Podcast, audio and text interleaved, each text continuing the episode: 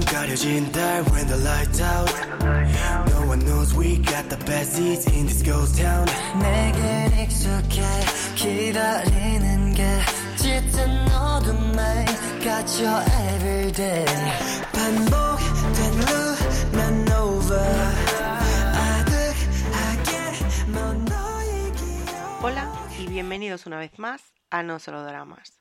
He estado varios días con catarro, eh, que me ha tenido un poco en stand-by, ya sabéis, ahí un poco atontolinada, pero ya me encuentro un poco mejor y he dicho, Mari, graba, porque ¿qué vas a hacer? Pues graba. Así que voy a decir primero dos series que estoy viendo, que me están gustando. La primera es eh, Night Has Come, es una serie que tiene dos episodios y que la verdad es que yo pensé que me iba a parecer una chorrada porque el tráiler no me no me pareció demasiado guay, pero bueno, lo que suele pasar que luego resulta que la serie mola un montón. Son capítulos de media horita, más o menos, se ven bastante rápido, como he dicho, son 12 y la serie va de un grupo de jóvenes, bueno, más bien grupo sería como un par de cursos, ¿no? De secundaria que mm, van como una especie de excursión y quedan como atrapados quedan atrapados porque el mismo juego no les deja salir eh, en un edificio pues parecido a un instituto o un centro cívico, podríamos decir. Entonces, eh, les llega a los móviles el juego que se llama el juego de la mafia, el Mafia Game, y tienen que jugar, están obligados a jugar. Al principio se lo toman como un poco a broma, pero luego, claro, se dan cuenta de que la cosa se va poniendo seria cuando empiezan a morir adolescentes de una manera bastante brutal. Y es que el juego, no sé si habéis jugado alguna vez al juego este de cartas de los lobos de, bueno, no sé de qué pueblo es, los lobos de no sé dónde, que los aldeanos duermen y los lobos están despiertos, bueno, pues algo así. El juego va de que parte de los estudiantes son mafia, parte civiles, hay un policía y tienen que ir adivinando quién es mafia, ¿no? Antes de que los que son mafia maten a los que son civiles. Y la verdad es que está muy chulo y cuando termina, como quien dice, el juego, duermen. Y todos duermen. Está muy guay. son, es bastante brutal las muertes, hay sangrecita, hay misterio, hay terror, hay, bueno, pues hay, hay el misterio de dónde viene este juego, que también se, empieza a ver un poco. La verdad es que está bastante chula y entretenida. Y, y yo me he visto cinco, me vi, se lanzaron primero los cuatro primeros y el cinco me lo vi anoche. Y está muy chulo. Si os gustan los, survi- los survivals tipo Alice in Borderland, eh, tipo Battle Royale, tipo pues de esto. Que adolescentes que se matan entre sí o si no se matan entre sí, ya los mata un juego. Pues ya sabéis, este es vuestra, vuestro drama. Se llama Night Has Come. No está en plataformas, así que, pero bueno, los drameros sabéis dónde está. Y los que no, pues al grupo del No Solo Dramas, que ahí lo sabemos todo. Y otra serie que estoy viendo que mm, lleva muy poquito porque yo tenía muchas ganas de ver es a Bloody Lucky Day. Y esta voy por el tercer capítulo, han salido los seis primeros de golpe, pero no me ha dado tiempo a ver más. Es la que dije que venía en diciembre sobre el taxista y el asesino en serie y la verdad es que es brutal, la serie empieza bueno, pues empieza con estos dos actores, ¿no? Este taxista que accede a llevar a este señor un poquito tipo raro, pero el tío necesita pasta, entonces accede a llevarlo donde le dice, pero resulta que, bueno, pues que el señor que se le sube al taxi es un asesino en serie. Entonces la serie te va mostrando al principio cómo se convierte en asesino en serie y cómo este asesino en serie va siendo cada vez más brutal. Además de que en ese viaje que hace con el taxista, bueno, pues el tío se va cargando gente y la verdad es que está muy chula. Eh, ya te digo, solo he visto tres. No he podido ver más, pero estoy bastante enganchada. Voy a ver si hoy le pego un repaso y me veo por lo menos un par más de capítulos. Esta la recomiendo mucho. A Bloody Luke Day. Esta no recuerdo yo si venía Vicky, la verdad. Es que no lo sé. Pero bueno, pues vais y miráis. Y si está, pues la veis allí. Y si no, pues ya sabéis. Ya sabéis dónde está todo. Quizás estabais pensando que iba a traer serie navideña, pero no, ya tengo un especial de Navidad, bueno, un especial, un, no solo dramas de Navidad que hice con la serie de Michael, que a mí me encanta verla por estas fechas y que bueno, pues si queréis saber vais allí.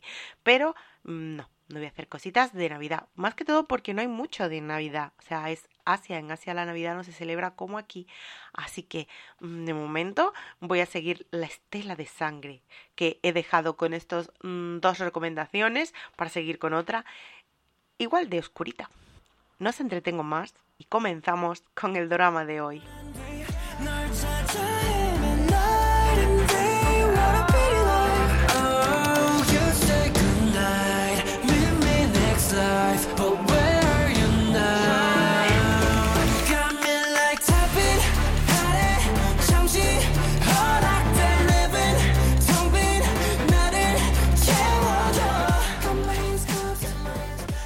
Cannibal es la serie que traigo hoy. Siete u ocho episodios creo que salieron en la primera temporada. Ya hay confirmada una segunda temporada. Hace poco salió la noticia, así que dije, pues la traigo. Al no solo dramas para que la gente que no la conozca la pueda ir empezando. Llegó a la plataforma de Disney Plus en 2022, en diciembre. Y bueno, es una serie de misterio, terror, suspense. Viene de un manga japonés escrito e ilustrado por Masaki Niyomiya y bueno pues al parecer se empezó a publicar en 2018 tuvo un montón de éxito y de ahí decidieron hacer la serie ¿De qué va la serie? Bueno, pues la serie empieza contando como un policía que vive un incidente eh, familiar y de trabajo bueno, pues lo trasladan debido a este incidente a un pequeño pueblo, al pueblo de Kuge, que es un pueblo así en mitad del campo, pues un pueblecito idílico, podríamos decir. Porque el policía que había en ese pueblecito tan idílico resulta que está desaparecido. Así que, bueno, pues como él en la capital ha sufrido este incidente, que se ve afectada a su hija y que debido al trauma la niña no habla, bueno, pues lo trasladan a este pueblecito. Se traslada él, su mujer y su hija, y su hija pequeñita, que tendrá como unos 6-7 años, creo yo, que más o menos así era. El pueblecito lo que pasa es que no es tan idílico como parece. Resulta que en este pueblo hay una familia, que es la familia Goto, que bueno, ya irás viendo en la serie que los gotos son numerosísimos y que prácticamente son dueños del pueblo y que bueno, pues que tienen una peculiaridad aterradora y es que hay un rumor de que practican canibalismo. El policía este empieza a investigar cosas porque empieza a investigar la desaparición del policía anterior que había en su puesto y empieza a ir descubriendo y tirando como del hilito, ¿no? La serie está súper chula, te mantiene todo el rato suspense, el misterio, todo el halo que envuelve a toda esta familia Goto, que ya digo son numerosos y cuando menos te lo esperas aparecen, imponen muchísimo cuando aparece la familia en cualquier mm, momento en el que el protagonista se los encuentra. Tenemos eh, a Yagira Yuya, que es el, bueno, el policía, el que hace de policía en la serie, que es un actor de cine y series, que tiene trabajos como Gintama o las pelis de The Fable, las live action que están en Netflix, por si queréis verlo, pues que a mí me gustan mucho, sobre todo la 1. Bueno, pues él, es el prota. Bueno, no sé si él es el prota, no, el prota no es. Él es el, sale las pelis. Luego tenemos a Kasamatsu Sho, que hace de uno de los Goto, que este sonará muchísimo porque salía la serie de Tokyo Vice de HBO en 2022, era el mafiosito. Y y que a mí me encanta este actor, también ha hecho un montón de pelis y un montón de series. Y bueno, pues es que los Goto habría que empezar del primero al último, pero no lo voy a nombrar a todos, solo destaco un poco este porque os puede sonar más. Y luego tenemos a Yoshishioka Ryo, que es la mujer del policía, que también es una actriz de cine y series. Y no nombro más porque entonces necesitaría pues un libro enorme y un listado interminable. ¿Por qué está chula esta serie? Bueno, si ya conoces el manga, supongo que no tengo que decirte nada más, porque te irás derecho a verla. Pero si no has leído el manga y te gusta pues este género, el género de terror psicológico, el misterio, el suspense, vas a disfrutar muchísimo esta serie porque la verdad es que está genial. Acordaros de que después del último capítulo de la serie hay un ¿cómo se dice? un como las pelis de Marvel, una escena, una escena post créditos que bueno, que la tenéis que ver. Y mm, que hay veces que termina el capítulo y lo quitamos súper rápido y no, hay una escenita ahí que es importante que la veáis y, no digo más. Que os animo mucho a que veáis esta serie porque la verdad es que está muy bien, es un género, bueno, pues que no a todo el mundo le gusta porque mm, pues puede llegar a dar miedito o impresionar, pero la verdad es que está súper bien hecha la serie y la recomiendo muchísimo. Y además me da pie para hablar al tema que quería hablar hoy, que vamos a hablar de canibalismo.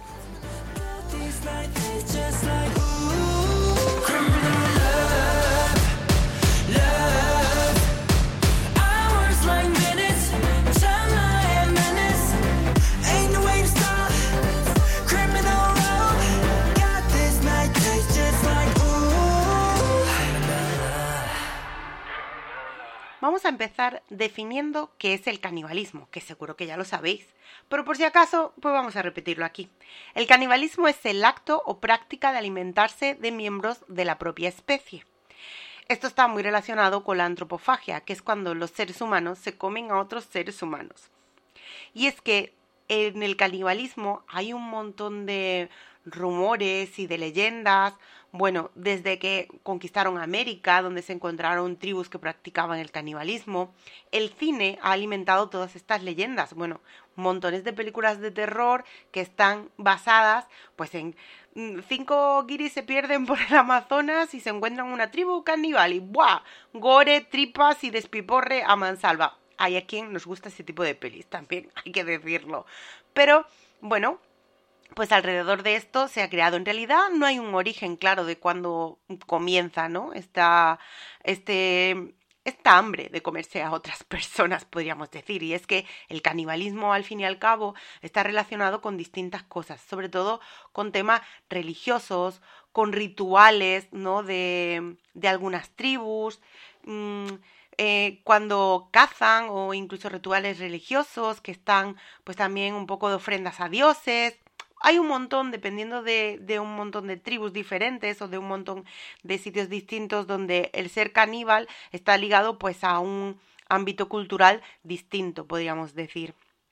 Podría hablaros de un montón de tribus, de rituales, de cómo se comía la gente, pero en realidad he encontrado un artículo que me ha llamado mucho más la atención y que creo que es mucho más divertido del que, de lo que hablar y menos tétrico. Y es que comerse a una, a una persona, pues no es tan nutricionalmente bueno. Es decir, que hay un estudio sobre el valor nutricional de la carne humana que demuestra que en comparación con otros animales de presa del Paleolítico, los humanos no tenían un, contenido calórico especialmente alto para su tamaño.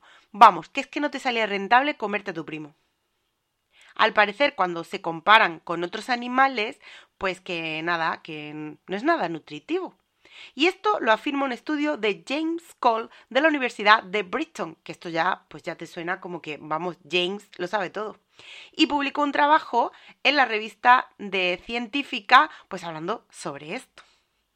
Dice que los jabalís y los castores contenían aproximadamente 4.000 calorías por kilo de carne frente a la miserable cifra de 1.400 calorías por kilo de un humano moderno. Es que somos un desastre. Tanto fitness, tanto fitness, y es que, claro, no aportamos nada. No somos nutrición. Y es que yo, siempre pensando, valgo mi peso en oro. Y resulta que es que no valgo ni para alimentar a media familia. No es, no es, esto ni medio normal. Bueno, la pregunta que se hace James, porque James se hace preguntas, es que si, bueno, si en realidad pues somos tan poquita cosa, para que nos coman. ¿Por qué lo hacían? Porque en aquella época se comían a la gente. Incluso si estaban enfermos o moribundos, vamos, que tú ves una naranja pocha y ya no te la comes. Bueno, pues estos veían a tu tío ya con mala carita y ya estaban haciendo el sofrito. No era, no era razonable, podríamos decir. Y es que luego, si no era familiar, si tenías que cazar a alguien, tú tenías que reunir una partida de caza, seguir el rastro de la gente, que es que el que, a ver, que el humano, humano, tonto, tonto, es un poco, pero igual tampoco para dejarse cazar tanto, ¿no? Eh, no estaban ahí esperando a que le clavaran una lanza en el pecho. Y es que al fin y al cabo, que comerse a una persona, pues que no es por hambre, que es que, que no, que es que esto James piensa que está relacionado con otro tipo de funciones sociales, ¿no? Más que el llenarse la panza. Y es que querer comerte a tu prima, pues ya viene de hace muchísimos años. Los arqueólogos han hallado pruebas de canibalismo en el árbol genealógico humano que se remonta al menos hasta 800.000 años atrás. Tela, tela de Navidades juntos. A pesar de las marcas de cortes y dientes en los huesos, bueno, no se puede averiguar la motivación de comérselos, vamos, si era porque te caía mal o era de repente porque tú querías hacerle una ofrenda al dios del sol, pues la verdad no se sabe. Resulta que hay una cueva en España, la Gran Dolina, que me encanta que se llama Dolina. Bueno, no voy a entrar en el chiste.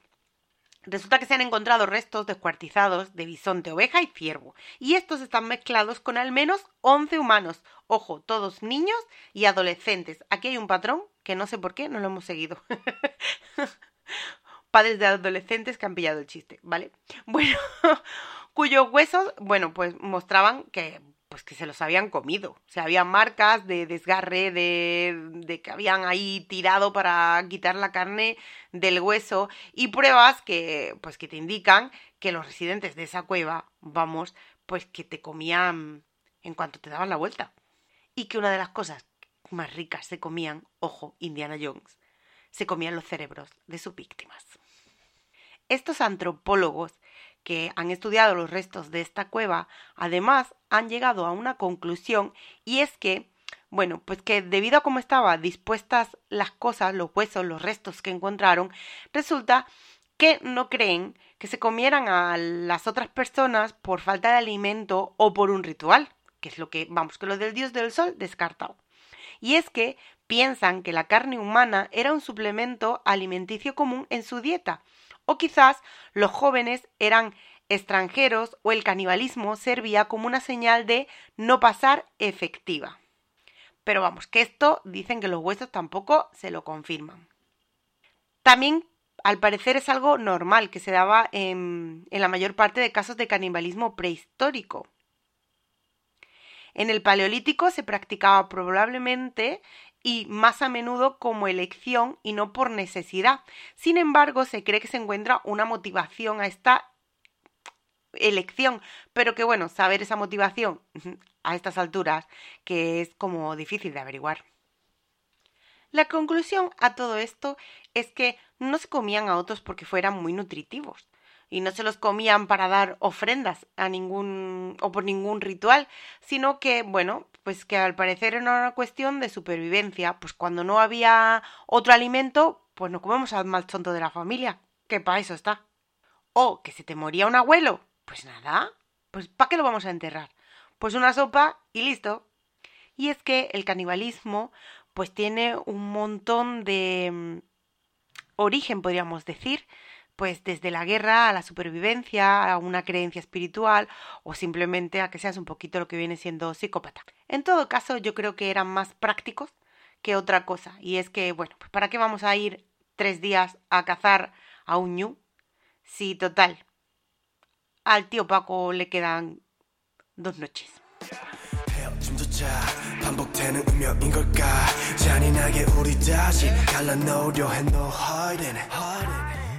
El tema de hoy es bastante macabro y ahí lo he intentado contar con el humor cutre que me caracteriza, pero bueno, pues por lo menos para quitarle un poquito de dureza al asunto. He encontrado un tema y es eh, la masacre de Huangxi. Y es que, bueno, pues esto de comerse a gente que no es solo de los indios, ¿eh? que es que está por todos lados, que los chinos también se los comían.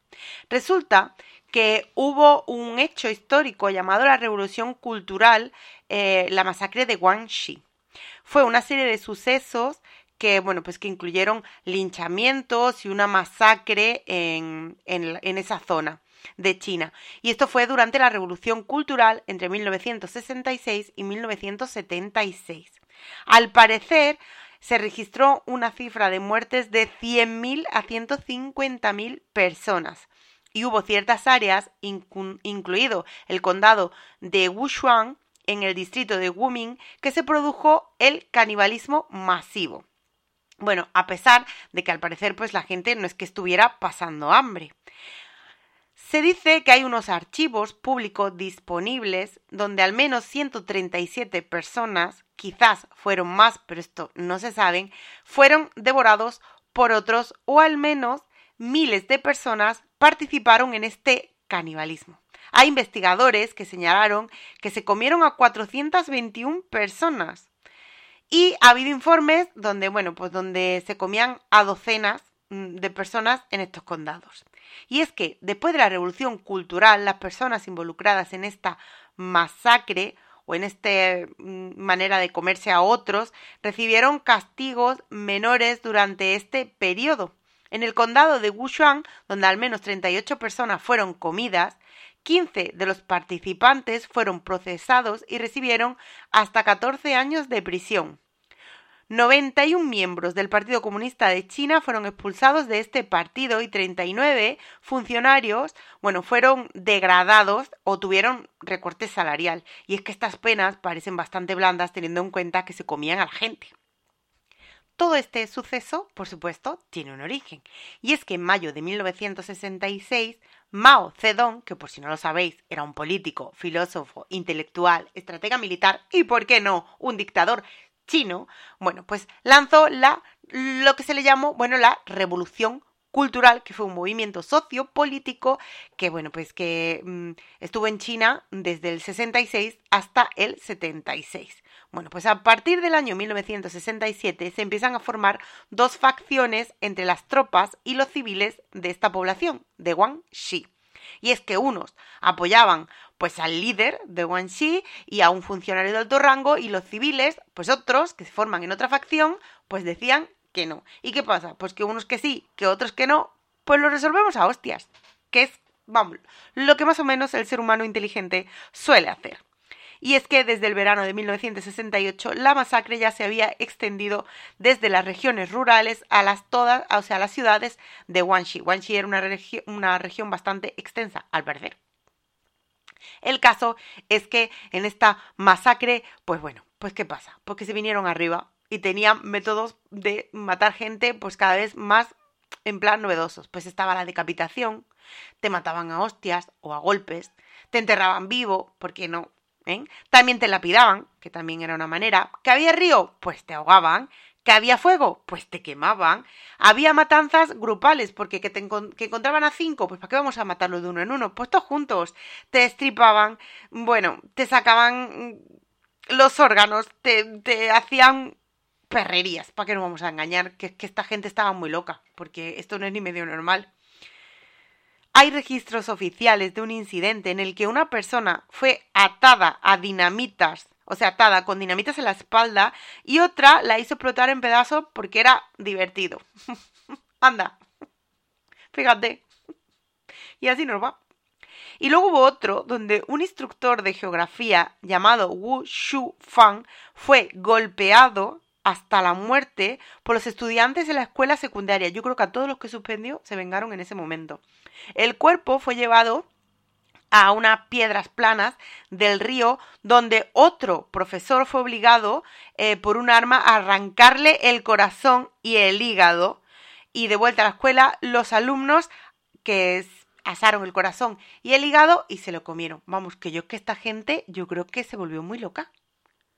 Luego tenemos a gente que se desmaya porque te diseccionan una, una rana en las películas americanas. Pero es que esto es peor. Esto te diseccionaban al profesor y se lo comían. Vamos, que una barbaridad.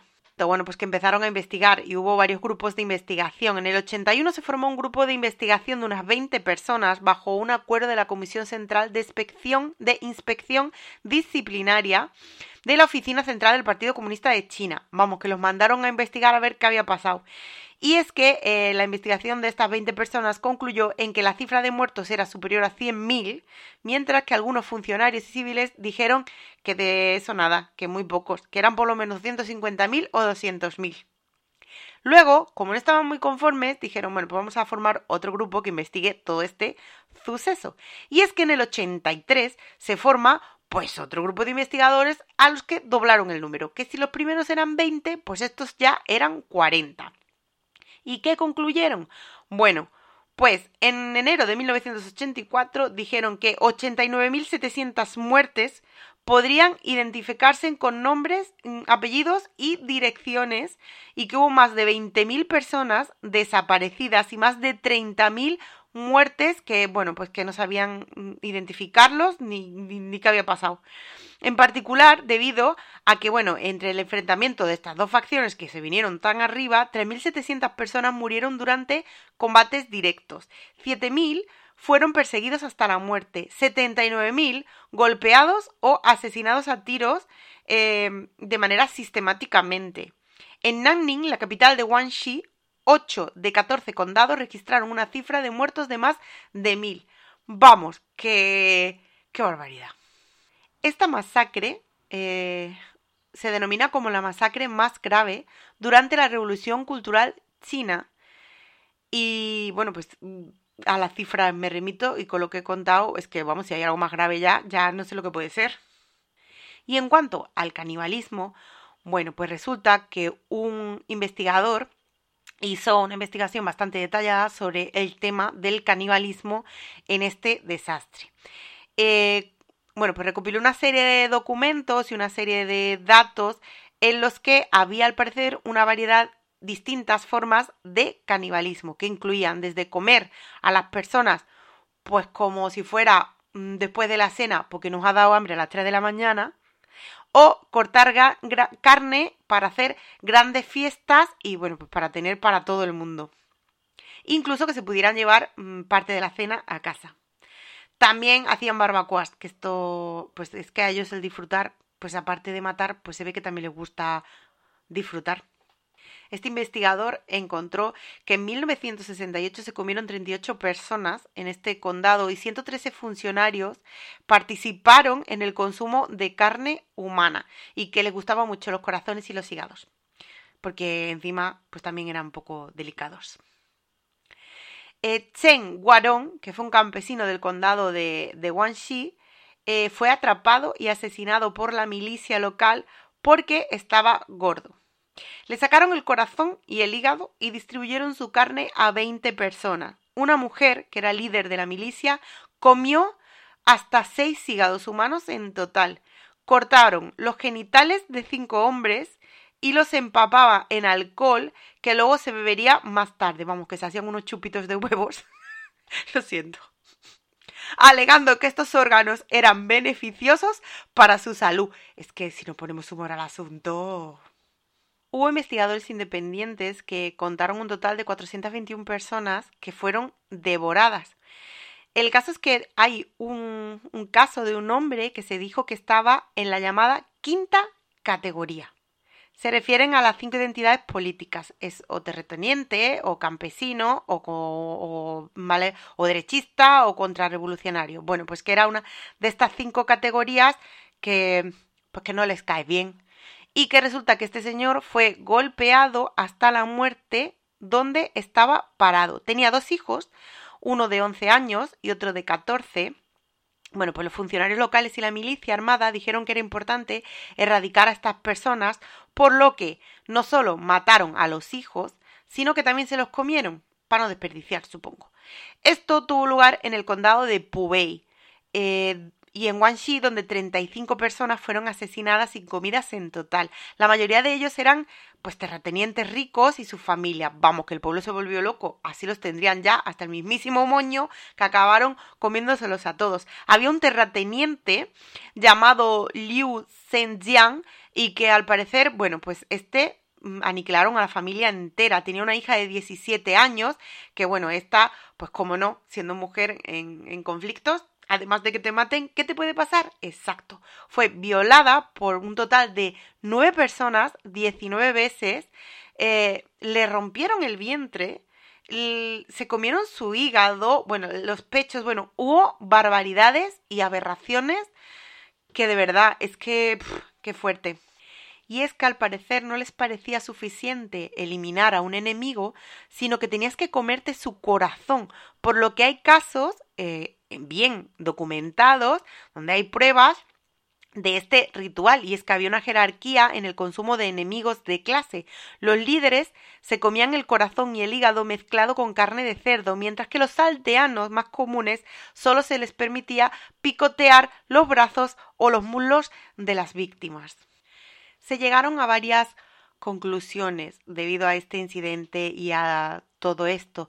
Y una de ellas es que, bueno, hubo un profesor de la, una universidad eh, que dijo que el canibalismo en este caso no era debido a dificultades económicas ni a que la gente pasara hambre, sino que estaba causado por razones económicas, eh, sino que no estaba causado por razones económicas, perdón, sino que las razones que causaron todo esto fueron políticas, odio político e ideologías políticas distintas y bueno, pues lo que lleva a la gente a convertirse en auténticos monstruos.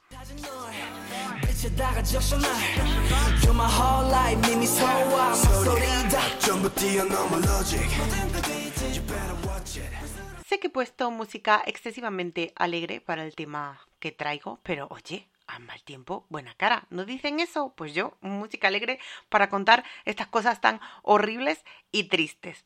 Bueno, pues he encontrado un caso que me ha llamado también la atención, que es un caso que hubo en 1988 en Vietnam.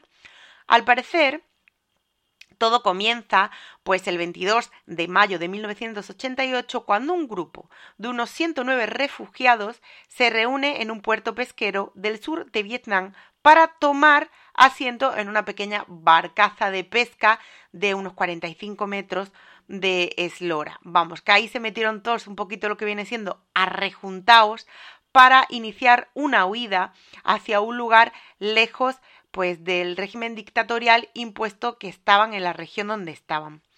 Entonces, tras la derrota militar a manos del norte, pues estos se escaparon. Y no se les pasó por la cabeza que escapar fue peor, básicamente, que si se hubieran quedado. Y es que, bueno, pues abandonaron su país para huir de la pobreza y encontrar una vida mejor en Hong Kong, Malasia, Indonesia o Australia, donde ese barquito, básicamente porque era un barquito, les llevara. Y bueno, en realidad, pues comenzó un episodio bastante desesperado. Em, para ellos. Eh, no fueron los únicos, al parecer, pues hubo más gente que intentó huir de esa situación, ¿no? Y escapar. Estos ocupantes de la pequeña embarcación, bueno, pues entre ellos se encontraba un oficial de las Fuerzas Aéreas del Ejército, del ejército de Vietnam. Eh, y este, pues no tardó en hacerse, pues líder de todos los fugitivos. Este dijo, mm, yo que soy el que tiene aquí mm, experiencia, pues yo mando. La travesía logró burlar la vigilancia de los patrulleros vietnamitas y días después incluso recibieron ayuda de un buque de guerra norteamericano que se los encontró y que bueno, pues que les dio agua y algo de alimentos para que siguieran su camino. Días después, pues tuvieron mala suerte y bueno, pues el motor de la lancha se avería y no hubo manera de arreglar eso, por lo que la barca pues empieza un poco a ir a la deriva en las aguas del mar de China. Pues a la deriva estuvieron unos cuantos días hasta que encontraran un barco o alguien pues que les echara una mano. Llegó un momento en que, bueno, pues que ya no tenían nada para comer y entonces aquí comienza la pesadilla. Habían pasado ya 27 días desde que salieron en esta barcaza cuando el exoficial ante la situación desesperada en la que se encontraban a la deriva en el mar, eligió que, bueno, pues que al más débil de los tripulantes eh, y o cabía pues que lo suyo era que se lo comieran. Así que lo ahogó en el mar para luego poder comérselo. Cocinó el cadáver y pues este dio de comer al resto de los supervivientes. Pero pues bueno, no fue el único al que se comieron. La, el hambre y la desesperación pues mm, los llevó a comerse a cuatro personas más, entre ellos dos niños que se habían muerto ya en la barca de hambre y que bueno, pues que, pues también se los zamparon. Y es que pensamos que qué lleva al ser humano a comerse a otro igual. A veces pensamos que alguien desesperado por hambre podía hacerlo, todos hemos visto viven. Pero luego viendo algunas de estas noticias donde lo hacen simplemente por odio, mm, también creo que las las opciones, iba a decir, pero no sería opciones. Creo que las distintas motivaciones para que una persona mate a otra y se la coma, pues bueno, pues puede variar mucho, dependiendo de la persona, dependiendo de la situación y dependiendo de un montón de factores. El caso es que, bueno, a lo largo de la historia, pues que ya nos hemos comido a mucha gente, básicamente, así que podríamos parar de comer personas. Gracias. Bueno, este año ya tenéis un motivo para cambiar el propósito de Navidad y no decir lo que decís siempre, que es que vais a apuntaros al gimnasio y vais a leer más, sino que ahora podéis añadir lo de vamos a dejar de comer gente, porque visto lo visto, esto pues no se sabe cuándo va a parar. Esperemos que, que ya nadie se coma a nadie en ningún sitio. En todo caso, visto lo visto y visto la fecha en la que estoy grabando esto, no creo que haya ningún podcast después, así que os voy a desear desde ya unas felices navidades, unas felices fiestas. Los que le celebráis, que lo celebréis como queráis. Los que no, pues que lo paséis igualmente bien. Porque mm, lo importante es estar uno bien y, y ya está. y que, bueno, pues que tengáis muchos regalitos, a los que os guste recibir regalitos y a los que no os guste recibir, que no los tengáis. Madre mía, qué complicada es la humanidad. Que nada, que felices fiestas y saranje a todos.